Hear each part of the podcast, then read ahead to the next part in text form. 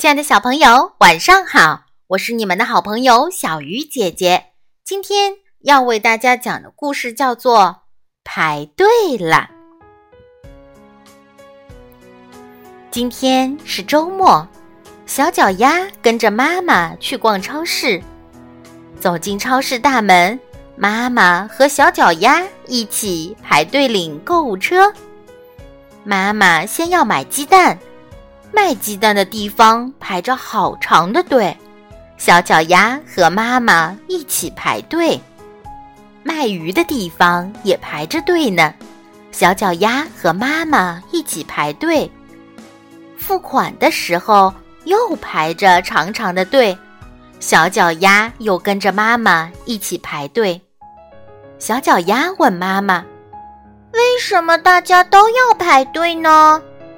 妈妈笑着解释说：“排队是为了大家更快的办事，这样才不会混乱。”从超市出来后，小脚丫帮着妈妈拿着东西，一起来到公交车站。大家都在排队等车，小脚丫还遇到了好朋友小老鼠。这时，一辆公交车缓缓地进站了，车门刚一打开。小老鼠就插队到前面要上车，被小脚丫一把给拉住了。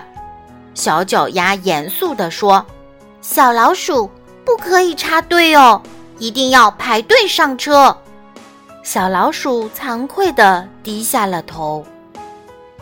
亲爱的小朋友们，在公共场合，我们千万不要插队，不乱拥挤，要做一个讲文明。守秩序的好孩子。